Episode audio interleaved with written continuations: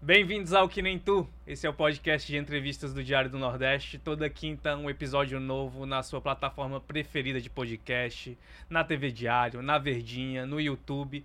Onde você quiser ouvir, tem Que Nem Tu. E, Karine, esse episódio é, é, com gente da casa, né? Então, e toda vez que a gente traz alguém da casa, porque a gente já trouxe o Antero, né? Foi. Aí a gente fica mais relaxado, porque parece que a gente tá vindo tomar um café junto e, e fofocar e apresente quem é a nossa convidada. É, a nossa convidada que dispensa apresentações. assim, você que liga a TV de manhã, de tarde ou de noite, provavelmente já viu ela por aí, né? É jornalista, bailarina uhum. e está cheia de desafios agora com um programa novo na TV Verdes Mares. E a gente recebe com muita alegria Thaís Lopes. Seja bem-vinda ao Que Nem Tu. Ai, que coisa linda, gente. Muito obrigada pelo convite. Mas é muito isso que o Alan falou, viu? Eu tô aqui me sentindo ali na cantina, né? café com vocês, que é tão, tão assim, a gente se vê tanto nos corredores e conversa demais. Inclusive, fomos é, contemporâneos de, de faculdade, né, Alan? Exato, exato. Então, assim, parece que eu tô aqui na sala de casa, conversando é, com vocês. Thaís, qual é a pauta? Mulher, conversa. me deu um norte. Mas é porque é o primeiro podcast que eu participo. Olha aí, que honra honra, viu? É. Você está Não, aqui. A honra é minha. Thaís, é, a gente que é do jornalismo passa a vida inteira ouvindo a mesma pergunta que é muito comum, assim. Que é. Quando é que você vai aparecer na TV? E para mim, para Karine, que nós nunca tivemos essa pretensão, sempre era uma pergunta super chata, porque a gente sempre quis outras coisas no jornalismo e as pessoas faziam essa pergunta e não entendiam por que, que a gente escolhia outra coisa. Mas para ti, Thaís, é, a TV era algo que você sempre desejou? Não, gente, acreditem. Quem me vê hoje na TV diz assim: "Nossa, mas ela ela fala com tanta naturalidade, ela tem tanto carisma". Nunca foi a minha opção. Nem quando eu estava começando o jornalismo, nunca foi minha opção ser, ser jornalista de TV e muito menos aparecer na TV. Porque você pode trabalhar com TV, com telejornalismo, mas você pode ficar ali nos bastidores, né? Até porque, enfim, uma televisão não se faz só com apresentadores e repórteres. Mas nunca foi. Eu sempre fui muito, muito tímida, extremamente tímida. E os caminhos se desenharam para mim, né? Na verdade, eu não queria nem ser jornalista. É, isso eu já ia te perguntar, o porque eu fiquei sonho... sabendo. é. Aí que chegou um momento que você pensou em abandonar é o caminho do jornalismo. Cheguei, cheguei a, a, pensar nisso porque o meu grande sonho, na verdade, era ser bailarina clássica, né? Eu me encontrei no universo do balé clássico e então eu, eu, eu mergulhei nesse universo e durante a minha adolescência, até no começo da fase adulta também, eu vivia esse mundo de uma forma tão intensa que eu participava de concursos, eu estava de segunda, de segunda a segunda, se deixasse, treinando, fazendo aula. Então, eu amava aquilo de uma forma que eu não conseguia me ver fazendo outra coisa. Então, assim, era a minha vida, eu queria aquilo de verdade. Mas a minha mãe meus pais eram assim: minha filha, tudo bem, viva esse mundo, se é isso que você quer, siga esse caminho. Mas pelo menos faça uma faculdade. E aí eu pensei: direito, administração. Como eu vivia personagens no balé e eu contava histórias na minha forma como jornal, eh, como bailarina, né, sem falar, mas contava ali, vivia personagens, eu disse, poxa, eu gosto de ler, eu lia muito quando era mais nova. E, e eu contava histórias ali no balé de uma certa forma. Eu disse, poxa, eu vou conhecer um pouco sobre jornalismo. E aí eu fui conversando com jornalistas na época, fui conhecendo como é que era o trabalho. E aí muitas pessoas, eu acredito que vocês também escutaram muito, minha filha faça outra coisa, jornalismo não, quem nunca. Né? Os próprios jornalistas acabam Sempre, falando isso. É. Mas aí eu me encantei também pelo jornalismo. E aí eu fui conciliando, fazendo jornalismo e indo para aula de balé treinando. E aí, às vezes, pedia para fazer um pouquinho mais é, de trabalho ali no, numa cadeira específica de jornalismo. Aí, ah, não, deixa eu balé aqui um pouquinho de lado, eu vou fazer isso aqui. Então, eu fui conciliando até chegar uma hora que eu disse: eu quero ser jornalista. Acredita? E quando surgiu a oportunidade de eu ir para uma companhia de balé na Áustria, lembro demais, surgiu a, a oportunidade que eu tanto sonhava eu disse, eu não vou, eu vou ser jornalista. O meu professor de balé só faltou me matar. Os meus professores na época. Lembro demais. Mas o que que tá... Você sempre quis, você sempre quis... Não, eu vou ser, vou Mas ser jornalista. quando surge a oportunidade, tu ainda nem tinha aparecido na TV? Ou, não, ou já, era estudante. Era, era, estudante Era estudante de, jornali de jornalismo ainda. E aí surgiu a oportunidade para estudar fora. Aliás, dançar fora E foi quando eu disse, não, agora eu vou me dedicar. E aí surgiu a oportunidade de vir acompanhar os bastidores do Bom Dia Ceará na época. E aí era um estágio assim, voluntário. Você passava umas semanas acompanhando é, por conta da cadeira de jornalismo na época, de telejornalismo. E, e aí surgiu essa oportunidade, eu acompanhei e disse, uau, que incrível. Como tudo funciona, a logística de chegar a notícia até, até os telespectadores. E aí eu disse, então é isso mesmo que eu quero. E aí depois já virei estagiária e aí eu digo que aqui o Sistema Verdes Mares é, é meu berço mesmo, porque eu comecei aqui a minha vida inteira, eu, só, eu me vejo jornalista aqui dentro, porque foi quando eu cresci, onde eu cresci e me desenvolvi como jornalista. Thaís, e nessa história do balé, você chegou a tentar ir dançar com a Ana Botafogo? Como foi essa experiência aí? então, existem competições super importantes aqui no Brasil, competições que levam para outras competições fora do país.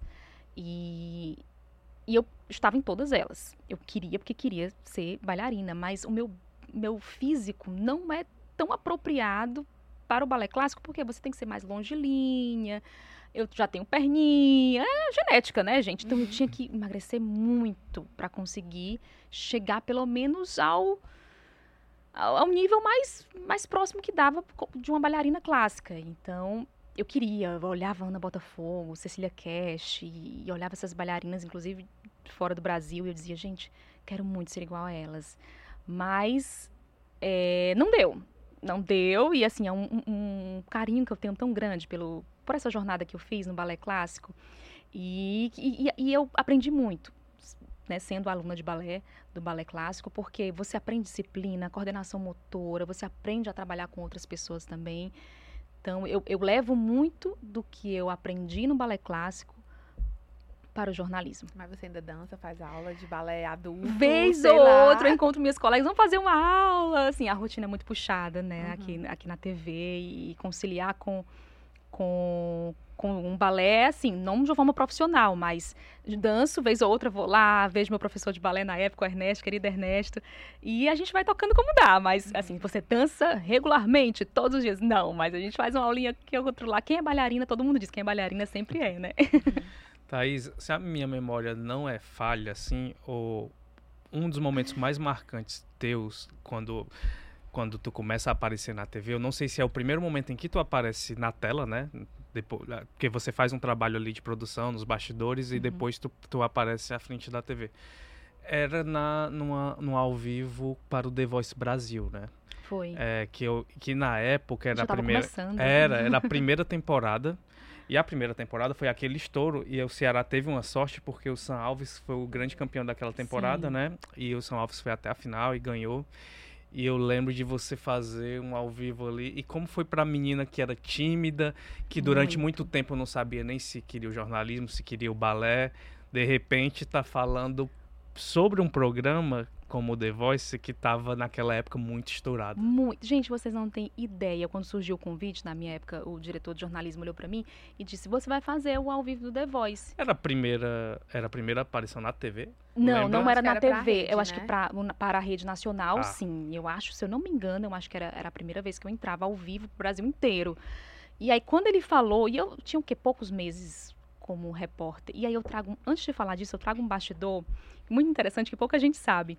É, eu lembrei agora de um episódio, quando surgiu a vaga de repórter aqui para a TV Verdes Mares, é, eu era muito nova, que tinha o quê? 23 anos, né? Eu tinha acabado de sair da faculdade. Quando surgiu essa vaga, chegou meu diretor de jornalismo na época e disse assim: surgiu essa vaga de repórter. E eu disse assim, mas eu não quero. Aí ele, como assim? Porque eu nunca fui repórter na minha vida. Mas você vai aprender, não tem problema. Mas não tem uma vaga de produção? Que é o jornalista que fica nos bastidores. Uhum. Não, tá aí, só tem essa vaga. Gente, eu cheguei a cogitar, a dizer não. eu cheguei a, a pensar e dizer, não, eu, eu não vou conseguir. Porque eu era muito, extremamente tímida. E eu ainda sou. Eu tenho. Eu aprendi a lidar com isso, mas uhum. eu sou uhum. extremamente tímida. E, e ele disse, só tem essa vaga. Eu disse, bom, acabei de sair da faculdade. Eu aceito isso, eu vou ficar procurando emprego, né? Uhum. Como é que diz não para a afiliada da Globo aqui no Ceará. Eu disse, não, você, não. Aí, enfim, fui, fui começando, aprendendo a escrever texto, a segurar o microfone. Parecia realmente uma aprendiz ali, começando do zero. E aí eu volto para esse outro episódio que você traz para mim, Alan, que é o primeiro momento que eu apareço para todo o Brasil, ao vivo no The Voice com audiência gigantesca. Gente, eu escrevi tudo o que eu ia falar no papel. E aí eu lembro que eu segurava o papel tremendo, tremendo. E o cinegrafista na época olhava para mim, calma, calma. E aí ele olhava para mim, o PJ muito querida, disse assim: "Você só está para o, o mundo todo". Acabou, né? Eu olhei para ele: "PJ, tu não tá me ajudando". E eu Que frase. Você está para o... os colegas aqui de redação falam muito isso, PJ. Você está para o mundo todo, era uma coisa assim que ele falava. E eu me tremia. E aí foram entrando os repórteres na época, cada um entrava ao vivo falando como é que estava a expectativa com a família. E eu era a última, se eu não me engano, ou era a penúltima. E aí os repórteres todos experientes, já de rede, que eu via quando era estudante. E eu disse, gente, eu só posso estar louca do que, que eu tô fazendo aqui. e aí foi entrando, e todos sem celular, sem papel, e todos muito à vontade. Gente, quando foi chamar meu nome, eu fiz só assim com papel, ó. Pá! Eu soltei, eu disse, eu não vou aparecer com um papel na mão, lendo o que eu ia falar. E só foi. Eu só lembro que eu disse assim, eu não sei nem o que foi que eu disse, mas eu falei e deu certo, porque a percussão foi boa depois. É. Eu falei com o coração e com o que eu tinha escutado da família, mas Ainda muito deu sorte pro interessante. Alves. Pois é, ó. Deu demais. Deu demais. E Thaís, assim, você. Como é pra você? Você, tá, falando- você falou que é tímida, né? Como é pra você, essa menina que é tímida, e lidar com toda essa repercussão que a televisão ela, ela, ela proporciona, né? Porque assim, querendo ou não, assim, as pessoas meio que você passa, as pessoas olham e dizem, ah, é a Thaís. As pessoas te conhecem. Pessoas que você não tem noção, assim, que, que fala, ah, é a Thaís, ah, fez isso. Nas redes sociais, as pessoas querendo buscar sobre a tua vida. Porque, assim, uma coisa é os jornalistas, a gente aqui se tá no o foco é a matéria, é o que a Sim. gente está trabalhando. Quando você tá na televisão, as pessoas às vezes buscam muito a pessoa, não só o jornalista. Como é pra ti isso, assim, essa essa essa vontade das pessoas de saberem mais sobre ti, de te buscarem, de falarem contigo? Em algum momento você se sentiu meio apavorada? Eu, eu me senti assim apavorada, Karine, quando surgiu a notícia de que eu ia apresentar o Jornal Nacional. Foi quando eu parei e disse, eu não tô dando conta. Foi uma repercussão só com um anúncio. Eu nem tô falando do, do dia que eu realmente apresentei, porque aí foi algo extraordinário. Mas quando surgiu que o meu nome estava ali na lista para apresentar o Jornal Nacional, foi assim um, baque tão grande para mim que eu falei, gente, eu, a minha vontade era de me esconder. E, e- porque eu, eu, eu tão feliz, mas ao mesmo tempo com tanta vergonha, assim, de, de, de- de me mostrar mais, de, de ser vista, porque uma coisa é você ter uma exposição local, né, aqui Uhum. no estado. Eu já estava acostumada, já era apresentadora do Bom Dia, já tinha sido repórter durante um tempo, então já estava acostumada com isso. Mas quando você vê pessoas de outros lugares do Brasil voltando os olhos para você, eu eu cheguei a ficar, eu, eu congelei uma, uma hora. Eu disse assim, eu, eu, eu tirei minhas férias, viajei, fui sozinha. Eu preciso parecer, eu não, eu não, vou conseguir. Mas foi a melhor coisa que eu fiz. E, aí eu voltei e consegui, pô, calma. Isso não foi nem a apresentação em si, mas no dia a dia mesmo aqui, eu já, eu já me acostumei. Às vezes eu esqueço que eu apareço na TV. E aí, quando as pessoas chegam. Um dia desse, inclusive, estava gravando Mares ao Mar. Chegou um Uber e se aproximou. E aí ele disse, Thais Lopes? E eu disse assim, oi, pois não. Aí ele parou e começou a chorar. Vocês têm ideia disso? E eu fiquei assim, sem reação, porque é, é tão, é tão incrível você, você ver como a pessoa admira o seu trabalho e, e- e- e que tá- quer estar ali, né, te prestigiando. E ele começou a, a chorar e dizer, posso dar um abraço em você? Então, é muito lindo. E como a gente está do outro lado da telinha, a gente não tem noção do impacto Uhum. que a gente causa nas pessoas, né? É, é, e aí eu sempre agradeço muito, porque tem muita gente que me acompanha desde o começo. E aí manda, poxa, estou muito feliz com a sua evolução, parabéns, sigo lhe acompanhando. São pessoas que nunca me viram pessoalmente, que nunca, nunca apertaram minha mão, não sabem quem eu sou de fato. E, e tem esse carinho assim enorme. Eu, eu fico assim impressionada. Durante, mesmo com tantos anos de atuação, eu ainda me impressiono com esse, com esse carinho das pessoas. E quando as pessoas é, querem saber mais de ti, Thaís, por exemplo, agora que você é noiva, né? As pessoas te É. perguntando assim, ah, sobre o teu casamento, sobre coisas relacionadas à tua vida pessoal que não tem nada a ver hoje com o teu trabalho. Isso te assustou em algum momento? Como é que tu foi se acostumando a esse tipo de situação? É, eu, eu sempre fui muito reservada nas redes sociais. mostro algumas coisas, porque as pessoas gostam de saber um pouco, mas uhum. eu sempre fui muito reservada. É, sou noiva agora, mas já morava junto com, com o André, hoje meu noivo. Então, poucas pessoas sabiam. Então, uhum. eu tento evitar mostrar tanto o meu lado pessoal. Mas agora, saindo do jornalismo e indo para o entretenimento, as coisas mudam bastante. Então, as pessoas já, já entendem que eu preciso ser um pouco mais. É, deixar essa Thaís reservada de lado e me mostrar mais. Tá, tá, uhum. agora você saiu do jornalismo. Não tem mais nada que te te prenda, porque o jornalismo uhum. você precisa ser um pouquinho mais polido, ser um pouquinho né, mais Sim. reservado, para você não virar a notícia uhum. no lugar da notícia, né?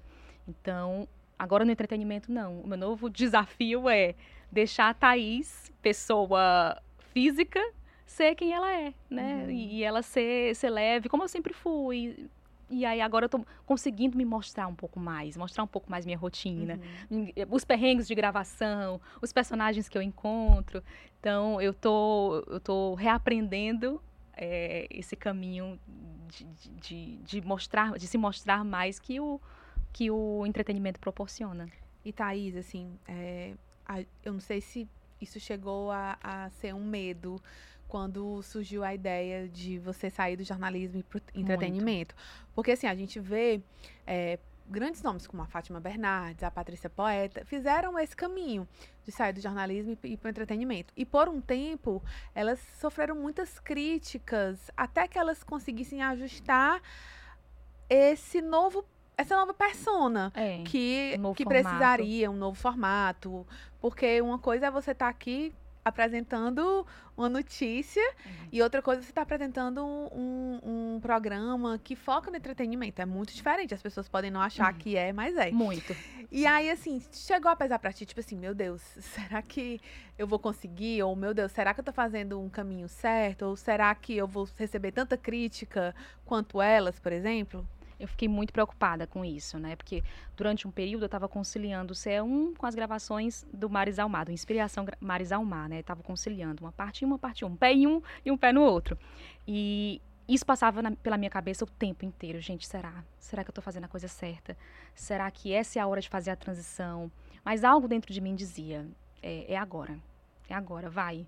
Vai fundo. E eu senti, escutei muita gente, né? Os meus, escutei os meus algumas pessoas, como minha mãe, por exemplo, mas você vai sair do jornal, como assim? Não faça isso, nossa. Meu pai também, mas por quê? E algumas pessoas fizeram essa pergunta, mas por que, que você está fazendo isso? Você está tão bem? E é, e é isso, está tudo bem mudar, né? As uhum. pessoas, elas, elas, acho que elas não, não, não entendem ou se desacostumaram a, a fazer mudanças. E está tudo bem, não é porque precisa estar tá ruim de um lado que você precisa mudar.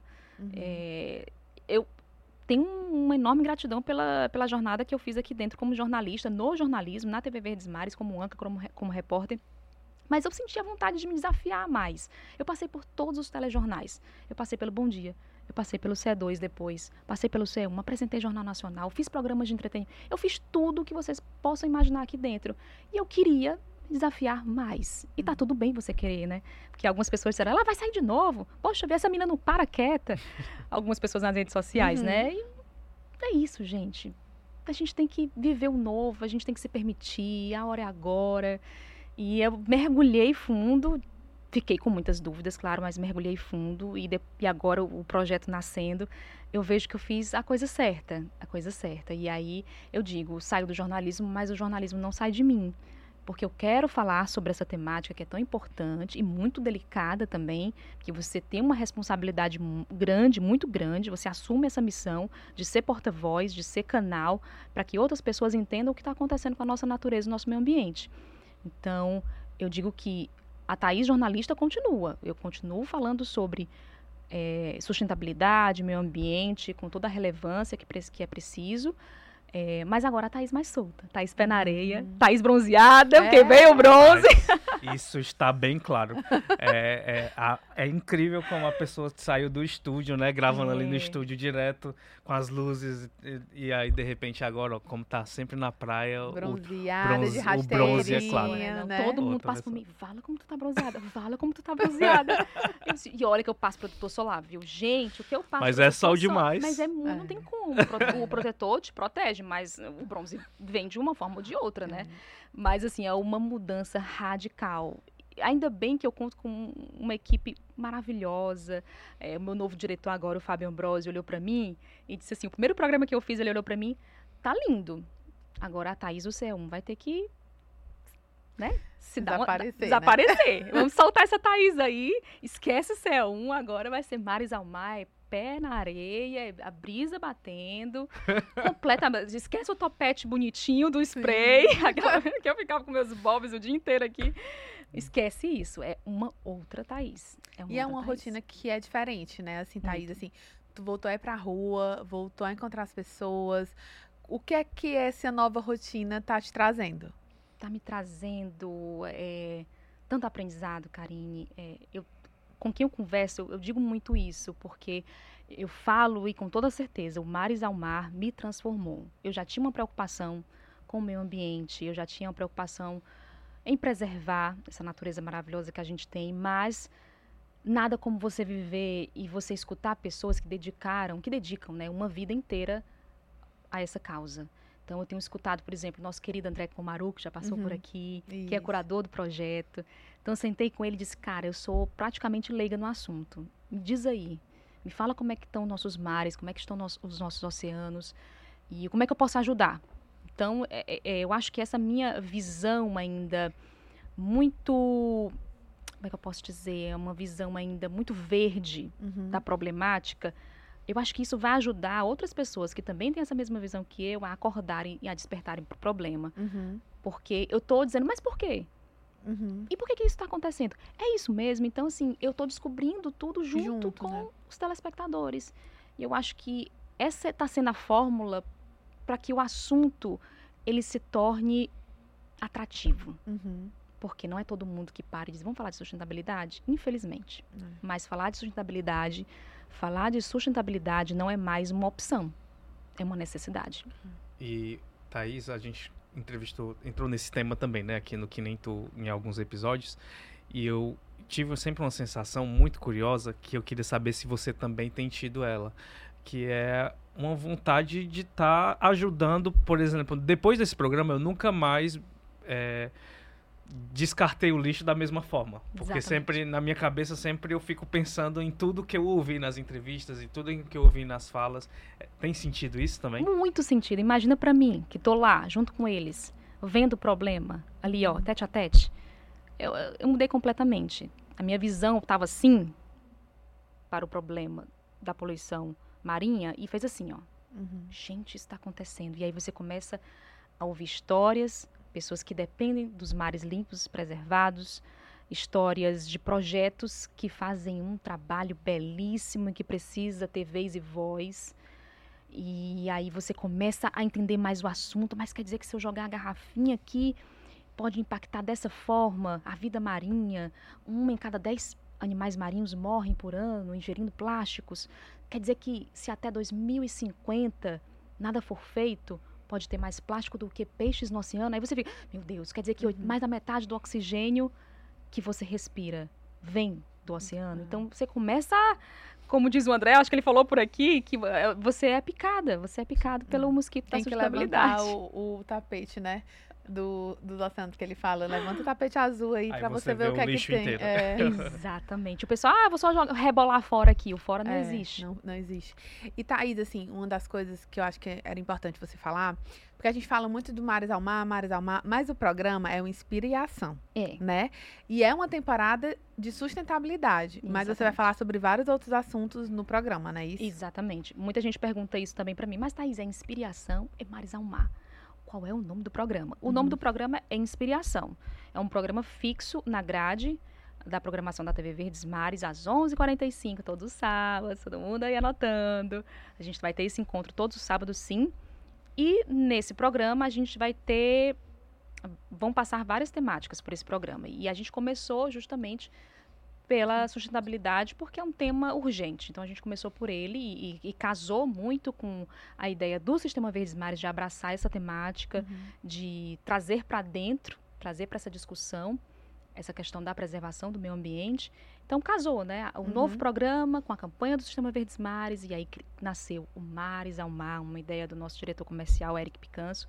Então assim, eu tô completamente apaixonada pela temática. Eu disse, gente, e aí eu chego em casa depois de uma gravação, eu disse, poxa vida, que legal. Esses dias mesmo eu estava entrevistando o Ronielli, pescador Uhum. artesanal, e eu disse, Ronielli, me fala o que é pesca artesanal, porque eu tô desse jeito, me explica tudo, eu quero Sim. entender. E aí ele falou uma coisa tão legal que ficou pra mim, ele disse assim, Thaís, a gente tem uma posição assim de superioridade em relação a- a- aos oceanos, aos mares, nós somos superiores a eles. Mas não, quando a gente quer desopilar, quando a gente tem algum problema, quando a gente quer descansar, a gente corre pra onde? A gente corre pro mar.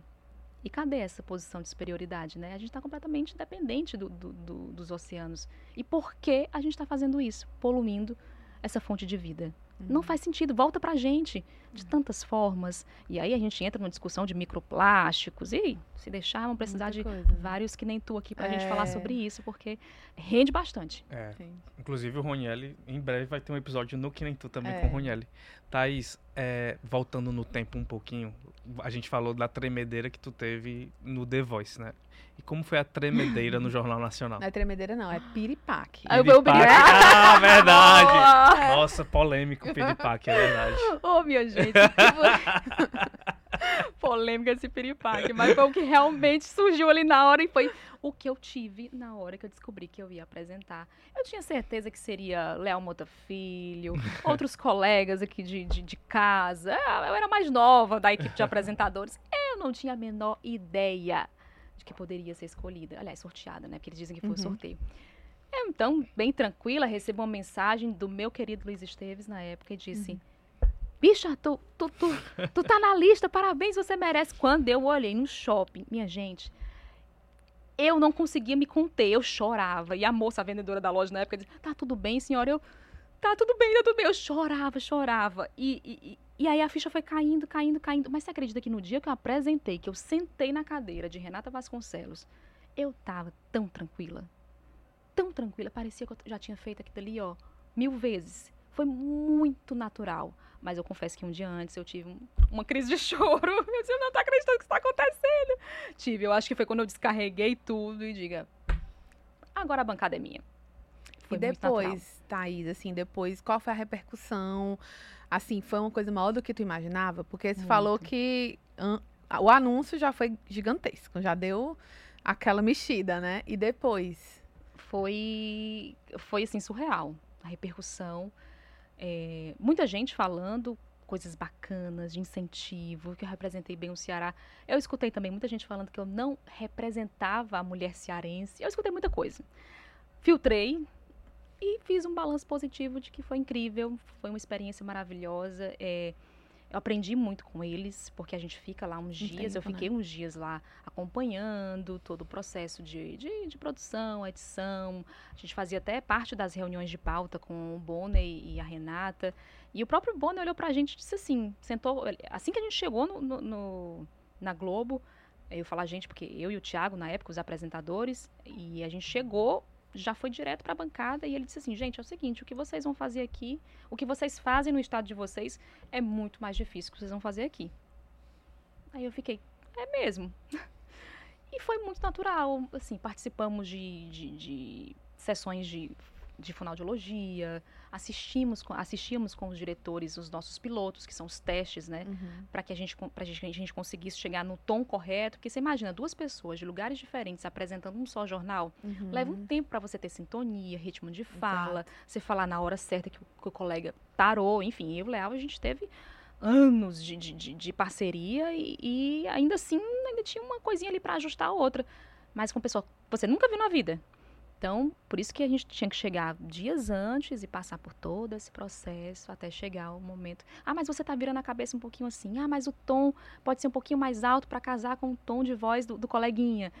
Foi assim incrível, um, um- um- um intensivão que eu saí de lá, poxa, agora sim, agora, Agora- agora tô outra, agora tô outra. E Thaís, aí logo depois teve a história do- da CNN, né? Foi. Vamos lá. É, tu acha que a tua participação é, te ajudou a dar ainda mais visibilidade ou a- o convite já tinha acontecido?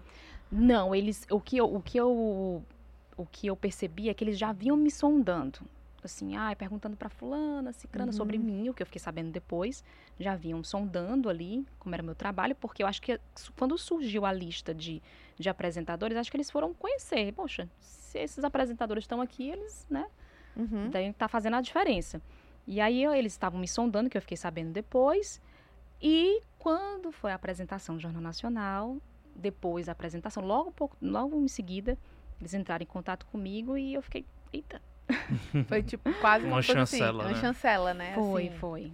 É, e, aí- e aí eu acho que por conta da repercussão e, e, enfim, do trabalho que eu fiz lá no dia também, Sim. acho que isso foi determinante para a escolha deles e para minha decisão também. E na época tu teve que se mudar do Ceará, né? Isso te Tive. deixou com muita saudade? Foi um, um ponto que tu ficou pensando e refletindo muito? É. Ter que sair daqui, ter que sair do, do lugar que tu gosta? É, eu amo o Ceará e, e antes de tomar a decisão de ir para São Paulo, não passava pela minha cabeça sair daqui como profissional. É, eu não, não tinha essa vontade de, ah, vou me candidatar a uma vaga em São Paulo ou onde quer que fosse. E alguns colegas até diziam, ai, vamos lá, vamos tentar, vamos tentar uma vaga ou outra. E eu não, não tinha essa vontade, eu nunca cheguei e disse assim, ah, eu estou aqui me oferecendo Uhum. para uma oportunidade. Mas surgiu, como tudo na minha vida, surgiu de uma forma muito. Eu digo, nossa, eu sou uma pessoa muito iluminada, muito abençoada, porque as coisas aparecem de uma forma tão natural e tão leve para mim que eu só agradeço. Né? Tudo na minha vida, vocês, perceberam, né? O Uhum. balé do jornalismo, o jornalismo Uhum. de oportunidade, e tudo foi aparecendo. E, e a CNN também foi assim, né? O Jornal Nacional também foi assim. Então, quando surgiu a, a ideia de sair daqui para São Paulo, eu falei, será que eu vou dar conta? Porque eu, eu sempre gostei de morar aqui. Sempre gostei. Eu amo meu estado, eu amo minha terra. Eu gosto muito da qualidade de vida que a gente tem aqui. é, da possibilidade de correr e ir ao mar ali rapidinho e tomar um Uhum. banho. Isso é.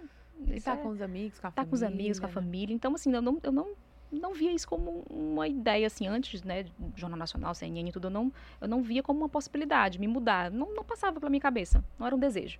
Quando surgiu, eu disse, bom, eu acho que é pra acontecer, eu acho que é pra ir, né, porque, poxa, isso Uhum. caiu, assim, nas minhas, nos meus braços e o que fazer? E aí eu, mais uma vez, me permiti e foi um período maravilhoso. Aprendi demais, fiz grandes coberturas. Mas aí chegou um momento que eu comecei a pensar. Eu acho que a pandemia ajudou muito nisso, né? A pandemia fez a gente re- refletir muitas coisas das nossas vidas. E eu falei, poxa, mas será que é isso mesmo que eu quero? Tá aqui, longe da minha família, longe dos meus amigos. Muita gente me perguntou, não deu certo por quê? Eu disse, deu certo, naquele período, Uhum. né? Então aprendi É, demais. E assim, até para contextualizar quem tá nos assistindo, eu acho que o projeto da CNN, ele nasce quando ali nas vésperas de, o, de a Covid chegar aqui como com o primeiro caso confirmado, né? É, a CNN nasceu junto com a pandemia, nasceu junto com o nascimento da pandemia. Então foi tudo atropelado, porque a gente precisava dar conta de uma grande cobertura de um assunto muito denso, muito preocupante.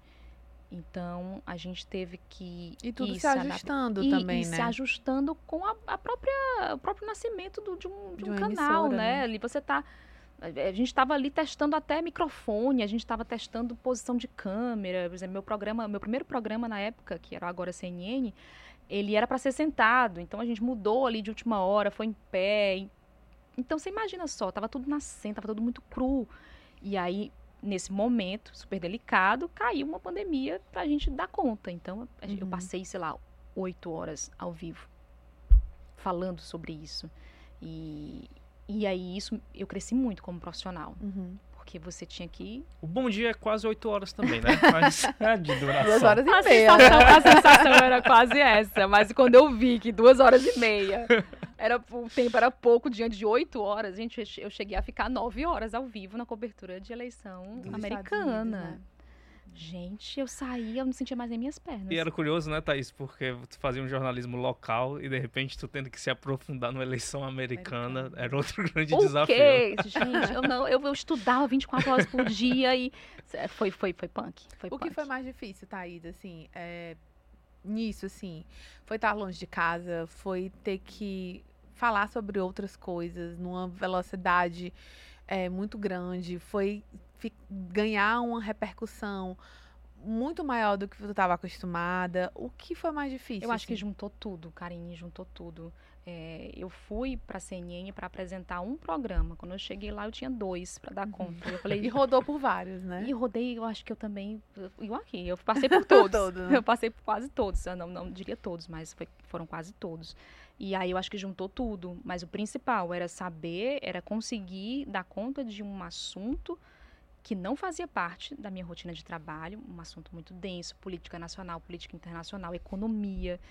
Então, acho que para mim isso foi o mais difícil, é abordar esses assuntos e aí eu não tinha tempo para me preparar. Eu tinha que simplesmente dar conta do recado. Então, para mim isso foi muito difícil. Estar longe de casa também era muito difícil. Uma pandemia também porque ainda fazia com que os encontros se tornassem ainda mais raros, né? Exatamente. E também é, mexe muito com o seu psicológico, né? Uhum. Então juntou tudo, juntou tudo. E, e, aí eu cresci, foi quando eu cresci como profissional, cresci como pessoa também, aquela uhum. Taizinha de mamãe, uhum. que morava com mamãe, ela teve que, ó, engrossar o pescoço e dizer, eu preciso dar conta disso, porque é a minha chance. E foi muito bom. Fiz amigos, é, aprendi bastante e carrego tudo isso comigo com toda certeza, mas eu dizia, quero voltar. É, e essa experiência ela acaba te trazendo, né, Thaís? Porque eu tava até vendo o documentário do Galvão na, na Globoplay recente, que tem um momento em que ele sai da Globo e quando ele volta para a Globo, ele volta muito maior do que quando ele saiu, porque ele vem com uma bagagem bem maior também. Uhum. E eu acho que quando tu volta, também eu tenho a sensação de que você vem também muito maior do que quando você saiu, de experiência, sim. de respeito, de conhecimento sim. sobre telejornalismo. Sim, sim, né? A gente volta quando passa por uma situação dessa, eu acho que o Antero também passou muito por isso. Sim, você volta, falou, com... é normal, é natural, né? Uhum. Você volta com uma bagagem muito maior do que você saiu. Então, mas foi um choque para mim. Eu saí de um jornal na época, o último jornal que eu passei foi o de duas horas e três horas ao vivo e voltei para um C2 de 20 Era minutos. Curtinho, né? então, oi? então foi um, um pouco um, um choque para mim na época. Mas eu estava tão feliz de estar aqui de volta que, nossa, foi assim, meu, meus olhos brilhavam novamente. Não que lá também não brilhassem, mas a gente vai colocando na balança o que, que realmente é, é importante para você. Tu falou do Antero e lembrou muito a fala do Antero quando ele veio aqui também. É, falando sobre o retorno dele. Ele fala que foi muito essa busca pela família, porque ele queria estar aqui perto e tudo. Mas assim, quando tu volta, tu sente as pessoas, tipo assim, ai, que louca, tá deixando uma Muito. coisa nacional.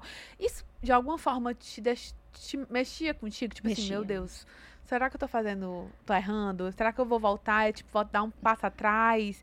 É... Como foi isso pra ti também? Foi, foi assim muito difícil na época. É, foi uma decisão minha, quando eu disse, gente, obrigada por tudo, vou voltar para o meu Ceará. E até mesmo os próprios diretores lá uhum. da CNN diziam, mas como assim? O que, que você está fazendo? Você fez uma mudança de vida. Mas eu, eu, eu, eu, botei na minha cabeça que era realmente essa decisão a ser tomada. E aí, quando eu voltei, as pessoas, muitas pessoas chegavam, mas o que está acontecendo? Não deu certo? O que, que houve? Por que, que você fez isso? Você estava em destaque lá? Aí eu falei, é, tava foi muito bom, mas eu também tenho um destaque aqui. Aqui eu tenho meu nome, aqui eu sou respeitada, eu, eh, sabe? É, é como se você estivesse voltando para casa, literalmente. Uhum. E eu não digo nem só voltar para perto da família, mas voltar para cá, para o sistema Verdes Mares. Diz assim, poxa, aqui, aqui é o meu lugar. E foi essa sensação que eu tive, mesmo em meio a uma pandemia ainda. Uhum. Eu tomei essa decisão no meio de uma pandemia. E, mas foi, foi difícil, porque você você tá ali preparada, você se preparou para fazer uma mudança de vida. E realmente foi uma mudança totalmente. Né? Fui morar sozinha e tudo. E, e, aí você tomar a decisão de dizer, não, aqui foi até onde eu consegui chegar. Não uhum. quero mais. Então, muita gente me elogiou por ter tido essa força, uhum. né, essa coragem e bater no peito e dizer, vou assumir isso para mim. E muita gente não entendeu e criticou. Mas tudo bem, é isso. E vira um ato de resistência também, né, Thaís? Porque, assim, é um tema até comum aqui no Que Nem Tu. Que a gente sempre pergunta para muitos nordestinos que vêm aqui e, e, e são referências nacionais e estão muito bem no trabalho, porque há uma necessidade, há um entendimento do público de que você precisa sair do Ceará, você é. precisa sair do Nordeste para você crescer, para você ser feliz. E eu e tenho pra a ser referência, e para né? ser referência, eu tenho a impressão que você quando volta tem uma compreensão de que não precisa disso. Não posso... precisa, não precisa e, e, e assim, é... eu nunca tive essa vaidade, nunca. Quem me conhece sabe. Eu não preciso estar em uma posição para me provar. Uhum. Eu sei muito bem quem eu sou, a profissional que eu sou, o que eu construí. E aí, quando eu voltei, as pessoas me abraçaram. Os cearenses me abraçaram. E era um pedido assim: volta, volta, volta, volta, quando eu saí. Porque quando eu saí da CNN, eu disse: é, eu vou sair para não fazer nada. Eu não Uhum. tinha nada em mente. Eu só queria um tempo para mim. Eu queria voltar para cá. Tava em Ah, casa. aqui que ainda fazer. não tinha surgido o convite. Não, Não. ainda não É, tinha surgido, deu não. depois de um tempo. Depois de um tempo, as conversas com, com- né, começaram e tudo. Mas eu saí porque eu realmente queria. Eu queria Voltar. voltar. Uma Thaís, decisão pessoal. Thaís, o Bonner, ele brincou, né, dizendo que ah, o que vocês fazem no estado aí de vocês é muito mais difícil É. do que a bancada do Jornal Nacional. E eu acho que é mesmo, porque, primeiro que é que nem aqui, né, eu posso, eu posso apresentar de bermuda e ninguém vai ver. Já ali no, no, no estúdio da TV Verdes Mares, a pessoa tem que se preocupar com o jogo de câmeras em pé, que eu acho muito difícil, assim, É de você Se ficar isso, se né? posicionando As coisas acontecendo em cima da hora e você... Eu, eu acho que esse é o pior. Acho que esse é o pior. Do- Porque câmera, jogo de câmera, gente. Já tá acostumado, né? Eu já tô acostumada e eu também erro bastante. Eu errava bastante. Os meninos do estúdio já, já me conheciam. Eles, ah, é, a Thaí tem que repetir mil vezes, porque eu sou extremamente esquecida. É, extremamente mesmo, assim, você não tem ideia. Fala uma coisa, acaba, que é mesmo, hein? E aí eles viviam o tempo todo tensos comigo, porque eu sempre errava as câmeras. E eu não tava nem aí, deixava tudo natural e pronto. O importante era a notícia. Mas eu acho que o mais difícil é isso, é a notícia chegando e você ter que estar ali firme e forte. Muitas vezes a, a- nossa diretora falando no ouvido a informação, um acidente acontecendo, a gente vai jogar as câmeras, vai- as imagens das câmeras e vocês vão narrando o que vocês estão vendo. Uhum. Ah, um acidente o quê? Na Washington Soares?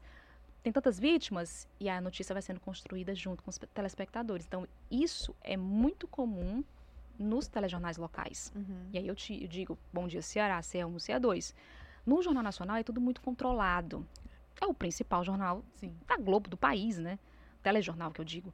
Então não dá pra você improvisar muito ali, porque tá o Brasil inteiro te assistindo. Então é tudo é um ambiente controlado, é, as câmeras são passadas com antecedência. Você tem ali um roteirozinho já pronto, você não pode sair muito dali. Por isso que ele disse, o que vocês fazem no estado de vocês é muito mais difícil. E realmente é. Depois que eu apresentei, eu disse, olha, interessante, a experiência foi boa. ser. Vou descansar no Jornal Nacional. Mas realmente é, é mais difícil. Claro que você tem toda a pressão e, e a responsabilidade de estar ali representando o seu estado, estava todo mundo lhe assistindo. Então, acho que isso, essa é a parte de- difícil, né? De você dar conta daquela pressão e da responsabilidade. Quais momentos em estúdio que mais te marcaram na TV Mares, assim? Seja no Bom Dia, seja no CE2, seja no CE1. Falo de cobertura, eu falo de algo inusitado que aconteceu no estúdio que mais te, te faz lembrar, assim, e tu pensa, Deixa meu Deus. Coisa. Nossa. Eu acho que, assim, de... o mai- Eu acho que nesses últimos tempos o mais difícil para mim foi noticiar a doença da Marina. Porque a Marina, acho que nem todo mundo sabe, é uma das minhas melhores amigas. Então, acho que noticiar Vocês entraram juntas como estagiárias. Entramos aqui, né? juntas como estagiárias. Nós começamos fazendo estágio voluntário, éramos três. Na época, o nosso professor de telejornalismo apresentava o Bom Dia Ceará, o Alberto Perdigão. E aí ele disse: olha, as melhores alunas vão acompanhar aqui o, o nosso fluxo. Fomos eu, Marina e uma outra colega nossa. Então a gente entrou como voluntária, depois a gente se tornou estagiária, a gente se formou juntas e depois entramos juntas, praticamente juntas, na TV Verdes Mares como Ficaram profissionais no mesmo jornal. no mesmo né? jornal, ela, ela começou como produtora. Então, assim, a gente tem uma vida inteira, né? Como amigas, como colegas de trabalho. E aí, o mais difícil para mim, eu acho que eu, que eu posso dizer para vocês, com toda certeza, foi noticiar no- a, a doença dela, porque eu estava no CE2 na, ép- no CE2 na época e o jornal é muito pequeno. A minha sorte, acho que entre aspas, a minha sorte foi essa porque eu não tinha muito tempo ali para me emocionar, eu tinha que dar informação. Então, foi, foi muito difícil. Você ali se segurar, para não chorar. E eu estava extremamente abalada com tudo quando uhum. a notícia veio à tona e a gente descobriu. Então, eu fiquei muito mexida. É, então, ter que dizer para as pessoas, para o público, o que eu estava sobre a doença e, e, diante do que eu, de como eu estava, foi, foi muito desafiador. E aí eu acho que teve uma vez que eu não aguentei, eu acho que eu estava no C1 já no sábado, eu não aguentei, eu, eu caí, eu, eu chorei. Eu chorei porque estava entalado e eu nem ia conseguir seguir. E aí eu chorei, chorei junto com as pessoas. E aí para mim foi assim, foi quando eu consegui seguir o jornal, porque eu estava tão tão mexida com tudo e um choro entalado na garganta, eu disse assim, gente, eu sou ser humano. Eu sou um ser humano, então deixa, deixa eu chorar. As pessoas uhum. vão entender. Uhum. E aí, ainda bem que a minha, minha chefe, a Adriana, na época, é, entendeu tudo e me, me, deixou à vontade. Acho que dar, a notícia da, da doença da Marina foi o mais difícil para mim. Agora, de, de coisas mais, mais engraçadas, eu acho que o, o, o tão conhecido bocejo do Isaac. Virou meme, né? Virou meme, foi parar no, no Fantástico, gente, em redes sociais. Foi uma graça, porque foi muito natural. O Isaac também faz parte do nosso grupo de amigos aqui uhum. da TV. E ele, como eu conheço tanto ele, quando eu olhei, eu disse, não tô acreditando. Então foi essa reação, foi muito natural, porque eu não consegui parar de rir. E o Léo falando na época, e eu olhava pro Isaac, ele rindo também. Eu disse, gente, não vou conseguir parar de rir, eu quase que não consigo seguir o jornal. Então, eu acho que são algumas situações diferentes, completamente diferentes, uhum. mas sim, que marcaram, que marcaram a, a, minha carreira que o jornalismo proporcionou, mas é muito engraçado mesmo. E na rua, Thaís, assim, as pessoas, acho que talvez muita gente nem lembre muito da Thaís, repórter na rua, porque faz tanto tempo que você apresenta. Mas assim, eu lembro é, que você tava você participou da cobertura, por exemplo, do daquela ocupação lá no Cocó. Ah, né? e assim, era uma época em que existia muita resistência com a emissora. Você, você, chegou em algum momento a sofrer algum tipo de ameaça? Você teve medo? Se foi uma, uma cobertura mais difícil, se foi, foi, essa, se foi outra? Manifestações, de uma forma geral, né? Eu acho que posso dizer, as manifestações sempre foram uma situação muito, muito delicada para os jornalistas. Para todo mundo é assim, mas a desocupação do Cocó me marcou muito porque eu estava começando como repórter. E como toda repórter inexperiente, não sabe lidar ali. Hoje eu, ter, eu teria feito completamente diferente, né? Você não sabe ali se colocar, não sabe se portar, não sabe é, em que posição ficar estrategicamente para conseguir ali a imagem adequada. Então eu simplesmente fui com meu cinegrafista a tal hora. É, os ocupantes estavam em conflito com os policiais e, e rolou spray de pimenta. Gente, eu, eu só saía correndo, aos prantos, porque enfim, estava em meio a tudo aquilo. Hoje eu teria feito completamente diferente, como eu falei. Mas me marcou muito, porque eu tive que, logo no começo da minha carreira como repórter, eu tive que lidar com uma situação extremamente delicada. Então, também saí com muito aprendizado, com muita experiência e com, já com uma bagagem bacana para o meu currículo, né? Que foi ter que lidar com toda aquela situação e não deixar a notícia parar, né? Não acabar naquele momento.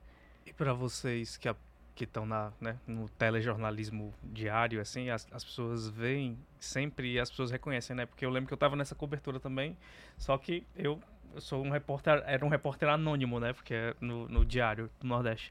E, e, e, aí você acaba tendo um, uma compreensão diferente, porque as pessoas que estão lá, elas reconhecem a Thaís. Exatamente. E a minha elas não reconhecem, entendeu? Não, é, e aí você acaba tendo uma porque dificuldade. Você tem ali o microfone, é, né? Tem o microfone, é, tem, a câmera. É, o meu ali é só o celular que. E eu lembro que eu corri para um lado, assim que, que rolou uma.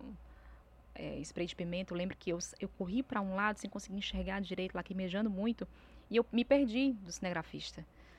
E era uma multidão, todo mundo correndo de um lado para outro, e você escutava os barulhos dos tiros de borracha. E, e aí foi quando eu vi que eu tava. Minha maquiagem, porque a gente trabalha com maquiagem, né? Com TV, a gente, uhum. enfim, é um, faz parte da nossa rotina. E eu lembro que a minha maquiagem estava totalmente desfigurada.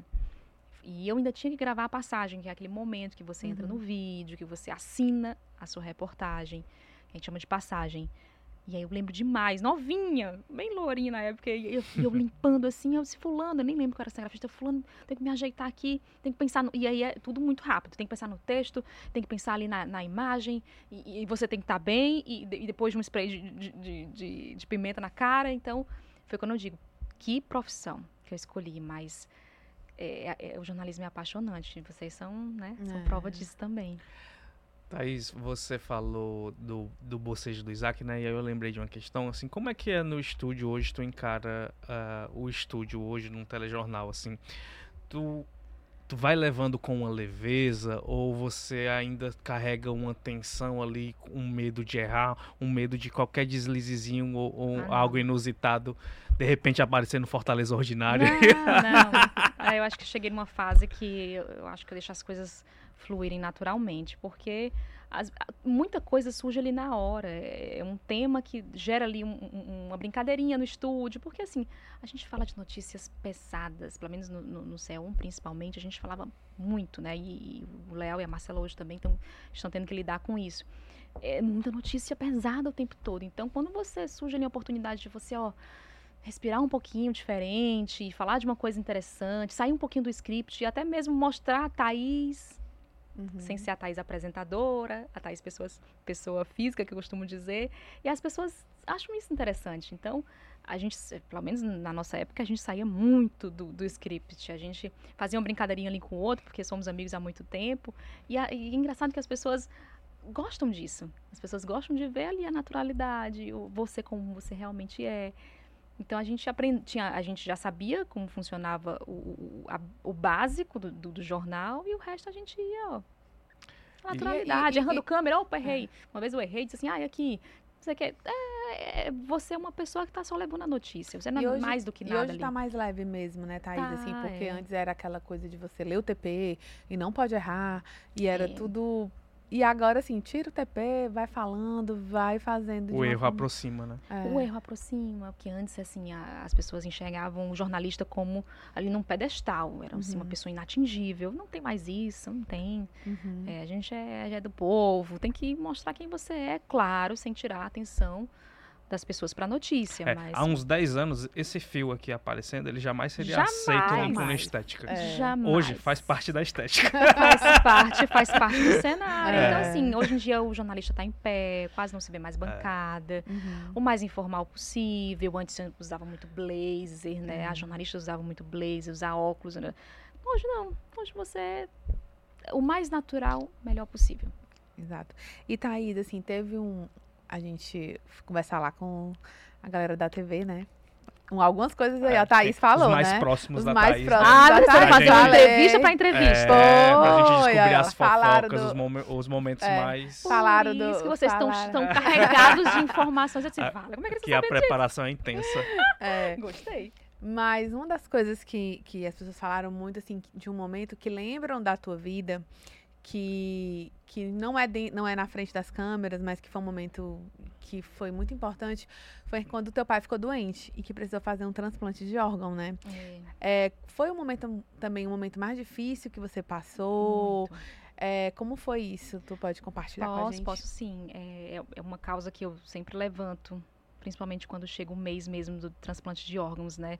É, eu falo abertamente sobre isso e até mesmo no, nos próprios jornais eu já, já falei sobre a importância uhum. da, da aceitação da família, né? Uhum. Para conseguir doar aquele órgão que para outras famílias é sinônimo de vida, né? Uhum. De vida.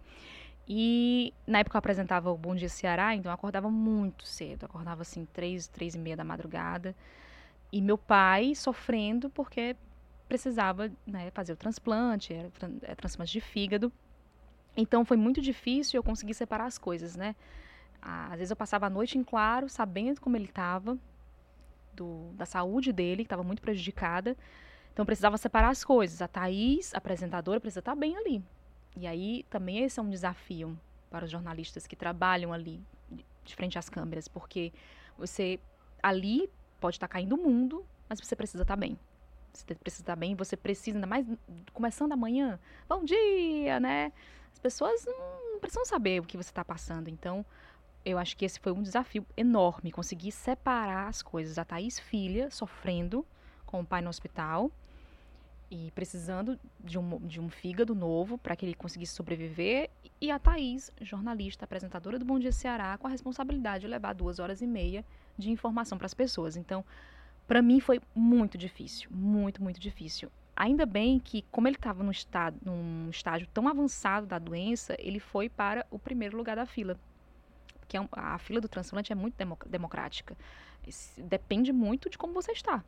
As pessoas falaram muito da história do, do, Faustão, porque não entende Isso. que a gravidade vai fazer com que aquela pessoa vá passar na frente de alguém que está mais tempo. Ah, porque é famoso. Uhum. Não, não, não existe isso. Se o seu grau, é, existe um índice, é, até eu esqueci agora o nome, acho que é MELD, é, que é um índice para o fígado, né? Que dizia onde você estaria na, onde você ficaria na fila, né? E no caso meu pai estava numa situação tão difícil que ele foi para o primeiro lugar na fila. Então ele conseguiu logo um, um, um, fígado novo, deu tudo certo, assim, não demorou muito, mas foi um período difícil justamente por isso, né? Porque eu tinha que lidar com o sofrimento do meu pai e com a responsabilidade de levar informação sem que as pessoas soubessem do que estava acontecendo, porque elas estão ali como telespectadoras, né? Uhum.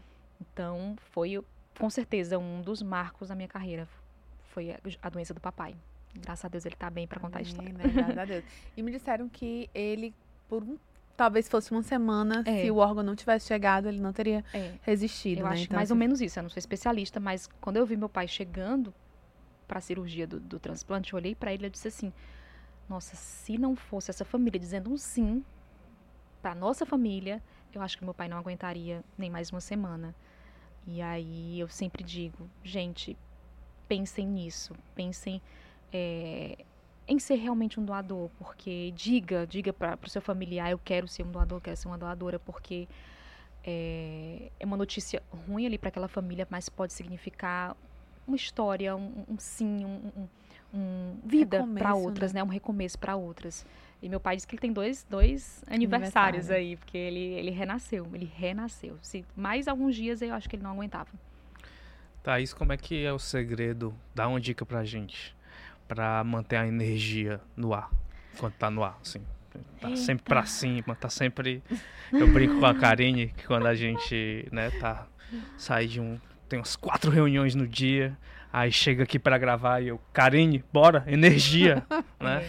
Ele tá com energia assim porque ele tá no dieta ah, é, eu tô agora. no dieta agora que eu tô comendo 3 mil calorias por dia e agora eu tô muito elétrico. Tá, tá, tu acha lá em cima, muito elétrico. Mas eu, assim, dieta acho que não resolve não, viu? Nesse caso.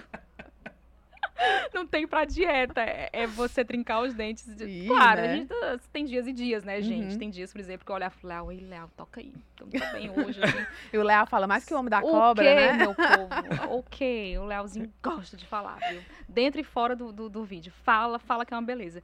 Mas, assim, tinha dias que ele falava, ô, Taizinha, toca aí, tô tão bem. Normal, né? Mas eu acho que, assim, o, o combustível para você dar o seu melhor, porque tá sempre bem, é impossível. Tem dias e dias mas é a paixão pelo que você faz, não tem como. É você olhar ali três, três segundos para começar o jornal e dizer: eu vou entrar na casa das pessoas. Então, assim, é uma responsabilidade tão grande que você que você carrega todos os dias.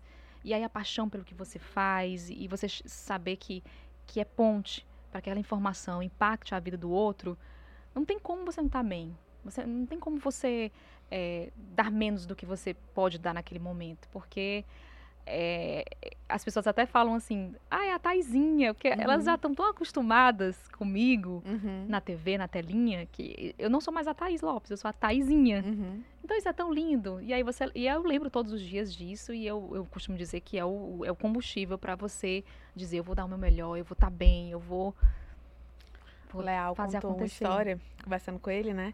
Ele contou uma história de que um dia vocês estavam apresentando e vocês tinham recebido uma imagem de uma senhora que ela estava no ah. que ela estava acamada e ela assistiu Bom Dia, né, pelo tablet, e as cuidadoras diziam que ela assim, ficava muito bem, ela tinha uma melhora uhum. significativa durante o Bom Dia que ela ficava muito feliz. Aí o Léo disse que chorou, ficou super emocionado. Como é que é esse impacto, assim, para vocês, assim? É, então, aí surgiu. Né, o choro tava no script? Não tava no script. Quando Léozinho, quando voltou pra gente, eu olhei pro Léo, o Léo estava aos prantos. é o jeito de levar, né? E aí você vai lá, e acontece, gente. E é isso, é uma forma da gente dizer obrigado, porque uhum. é de emocionar quando eu vi, quando eu falei do motoboy que chegou e chorou e me deu um abraço e disse: "Tô muito emocionado de estar encontrando você". É porque muitas vezes a gente esquece do impacto que a gente causa nas pessoas, porque a distância faz isso, né? Uhum. Eu tô num ponto, a pessoa tá em outro. E, e ali no estúdio são o quê? Três câmeras e alguns operadores. Uhum. São poucas pessoas ali no estúdio com a gente. Mas são milhares, centenas de pessoas que estão ali te assistindo todos os dias. Então, às vezes, às vezes a gente esquece é, do impacto que a gente gera em outras pessoas e a gente não pode esquecer porque é lindo, é lindo de ver o carinho, é, o respeito que essas pessoas têm pela gente e, e é isso, é tão, é tão, tão bacana, tão bacana saber que outras pessoas você inspira outras pessoas, que você faz parte do cotidiano delas. E aí eu, eu tô sentindo um pouco falta disso, porque no C1 eu tava todos os dias, uhum. né? E agora eu tô só aos sábados. Mas tô lá. Mas agora que já estreou o programa, aí a galera vai é. começar. É, é... Vem da Thaís bronzeada. É, Thaís. Daí, Nova versão. versão é, Barbie, Barbie Malibu. É. Barbie, Barbie praia. É. Mas é isso mesmo. Thaís, tá. mas tu falou essa coisa positiva, mas assim, é, ao mesmo tempo da distância que nos impede de sentir o tanto de impacto e tanto de amor, de carinho que se recebe às vezes essa, essa, essa distância também faz com que as pessoas sejam, possam ser inconvenientes ou façam críticas que vão machucar. É, tu já sentiu alguma coisa disso, assim, que te afetou? Assédio, a, a, falas agressivas, algo que, que chegou e falou assim, poxa vida, isso. Ou comentários machistas ou também. Ou né? comentários né? machistas, ou assim, algo que afetou tua rotina, sei lá, aquele dia te levou alguma coisa para casa e você, poxa, será que é isso? É, assim, é, precisaria fazer uma um levantamento assim mais mais preciso. Eu, a, o, que, o que eu tô lembrando assim mais o que mais me impactou, eu acho que uma das coisas que mais me impactaram, eu acho que foi a repercussão das pessoas dizendo que eu não era o meu o meu físico, enfim, as minhas características não não representavam, era loira do olho verde, não representavam a mulher cearense. E muita gente fala que eu não tenho tanto sotaque assim, apesar de falar, né, do jeito bem, bem cearense, assim, pessoas, algumas pessoas dizem que eu não tenho tanto sotaque, eu acho que tenho. Mas isso, eu ficava, eu fiquei tão tão chateada com isso que quando eu vi a repercussão, ai, mas ela não representa a mulher cearense, ela é loira de olhos, de olhos claros. Sim, mulher no Ceará não tem mulher, entendeu? Até saiu uma, um artigo na época de um jornal do Rio Grande do Sul me defendendo diante dessas dessas acusações, digamos assim, que eu não representava o povo cearense. Eu sou, eu sou cearense, família cearense, as raízes daqui mesmo, e algumas pessoas ainda chegaram a criticar. Eu disse, gente, Aí eu fiquei, vale, mas por quê?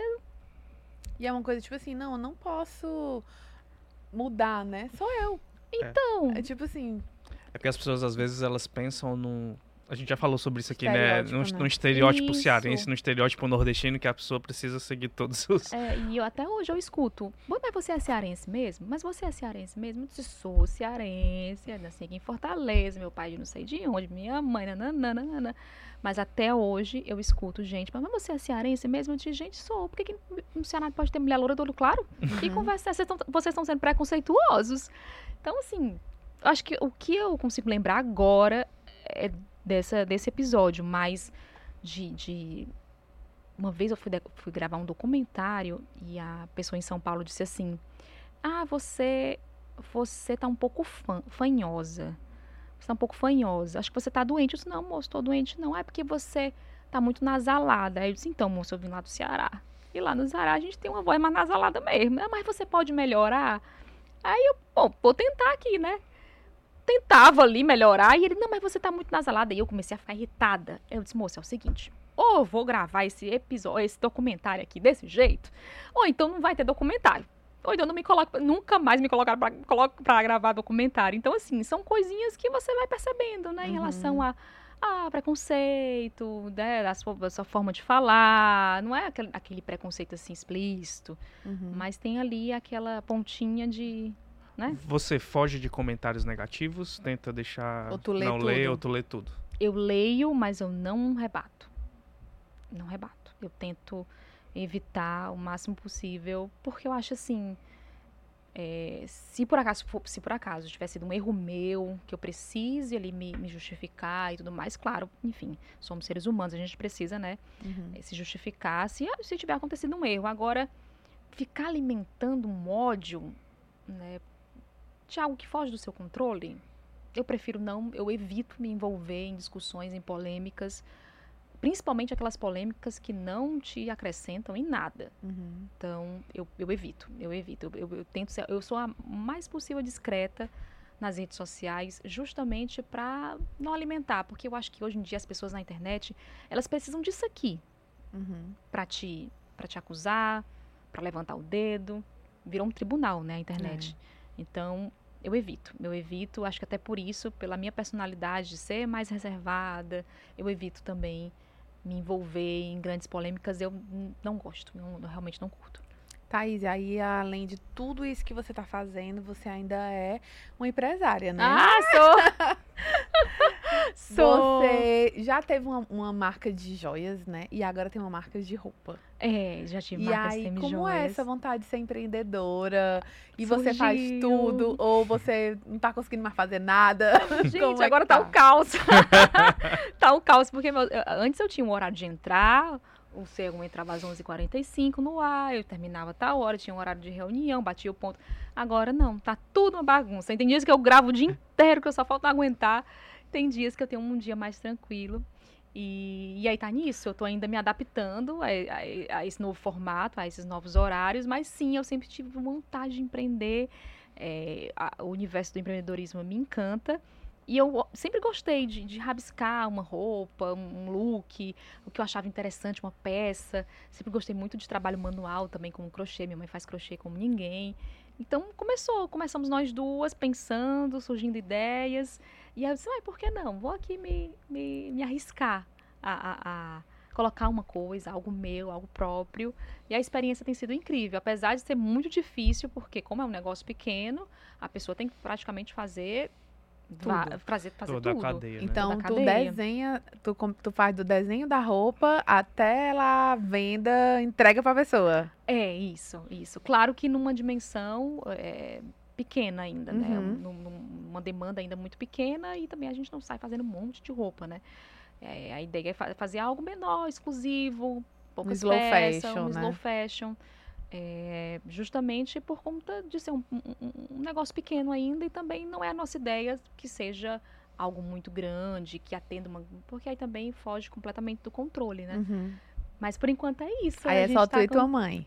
Ela me dá um suporte, mas Aham. praticamente sozinha para dar conta de tudo. Mas eu vou levando no meu ritmo, até Uhum. porque com essa mudança do C1, do jornalismo para o entretenimento, eu tô realmente focando nessa, nessa momento. nesse momento, nessa nova fase, me descobrindo como como é, apresentadora de entretenimento, falando de uma temática muito urgente e muito delicada. Então tenho lido bastante, tenho escutado pessoas que entendem do assunto, para realmente eu conseguir ter uma boa noção do que está acontecendo e conseguir levar a informação da melhor forma possível. Eu acho que é, a linguagem mais informal do C1 está me ajudando muito em relação à- construção do programa, sabe? Uhum. Eu estou tentando trazer a Thaís, que mesmo com notícias difíceis, consegue levar de uma forma mais leve, mais até mesmo didática. Estou trazendo essa, essa pegada, essa linguagem também para o programa. E eu acho que foi o que eu mais escutei com a estreia. As pessoas diziam: Poxa vida, mas não ficou aquele assunto maçante, aquele assunto pesado. Ah, você tem que fazer isso, tem que fazer aquilo. Escutei demais. Então a repercussão foi boa. E, as e eu, eu acho que o mais importante é que a mensagem chegue da melhor forma possível e desperte nas pessoas a vontade de fazer algo. Bom. Quer dizer, Thaís, então que os dias que você está na praia são os dias mais agitados agora na sua rotina. São, antes eu, antes eu era- ia pra era curtir, lazer, né? era lazer. Eu Até tô estranhando, porque antes eu sentava, curtia, era um momento assim de descanso, pra desopilar, pra, sabe, se energizar. E aí, quando eu vou agora, eu vou a trabalho, eu digo, eita, diferente, di- muito diferente, gente, assim, eu chego, a primeira coisa que eu faço, tiro tiro o sapato, e aí você trabalhar com o pé na areia, nossa, é tão gostoso, ao mesmo tempo o sol, é um sol pra cada cabeça, que assim, tem horas que, eu, que chega o juízo, se perde de tanto, de tanto sol que a gente, que, que, eu, que, eu, que eu recebo, mas é isso, tem sido um- uma mudança bem radical, porque do estúdio ali, um ambiente controlado, Uhum. pra uma praia, o vento bate, o microfone não sei. Gente, é cada perrengue. Fui, fui gravar num mangue, a jornalista de, de estúdio, nunca mais tinha ido pra rua, foi fazer uma entrevista no mangue 5 horas da tarde. que, que vocês imaginam que pode ter acontecido lá? Cinco horas. Mosquito, né? O quê? As minhas- agora agora estão até melhores, mas eu fui completamente picada pelos mosquitos. Eu, assim, atacada pelos mosquitos. E aí eu digo, gente, eu des- eu desaprendi mesmo, porque antes eu ia toda preparada, andava com repelente protetor. Hoje em dia, meu povo, já tinha esquecido como é que era.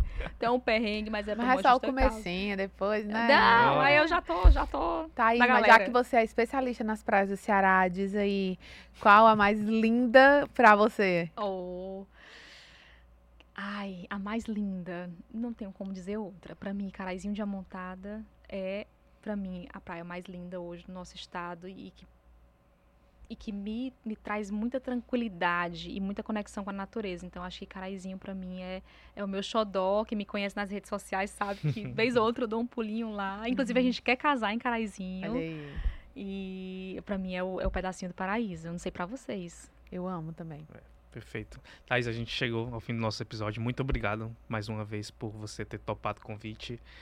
E eu acho Muito que. boa sorte. nessa Inclusive, eu esqueci nesse de falar no desafio, né? início, né? Mas a Thaís era uma das pessoas que, as- que o pessoal sempre pedia. Quando é, que É. vocês vão levar a Thaís? Quando é que vocês vão levar É a Thaís? Quando... É sério? sério. É, o pessoal fica E querendo. aí, é. E a gente faz aqui porque a audiência manda, É, né? A exatamente. gente é bem mandado. Exatamente. Gente, que coisa boa. Ai, tô muito, muito feliz. É o primeiro podcast que eu participo e fui tão bem recebida, me sentindo realmente em casa. Nem parece que tem, que tem outras pessoas assistindo agora, mas Perfeito. que bom. Muito, muito Pois, obrigada. Thaís, muito boa sorte, que dê tudo muito certo pra você. Que seja muito leve muito feliz, como as praias, né? Devem, Sim. devem simbolizar sempre. E que faça a diferença mesmo. Acho que a gente passou por isso, né, Alan? Que na temporada do, do Praia Vida pra gente, a gente aprendeu muito. E Que sair daqui querendo salvar, salvar tartaruga. tartaruga. É.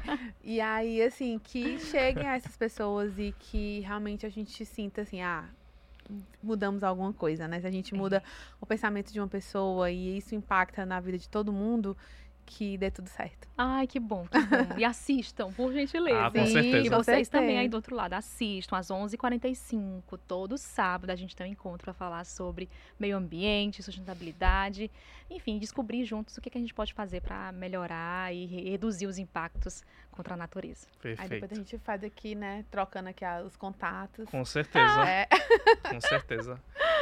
E a você que nos acompanhou, muito obrigado também pela companhia. Se você tá no YouTube, não esquece de deixar o like. Se você tá nos ouvindo pelo Spotify, vai lá no botão seguir, aperta que você vai ser avisado sempre que tiver um episódio novo do Que Nem Tu. Toda quinta, um episódio novo. e compartilha Ah, com e os amigos, compartilha, né? por favor. Eu vou compartilhar. É. Valeu, gente. Até a próxima. Tchau, Tchau, tchau, beijo. tchau. Cheiro, pessoal.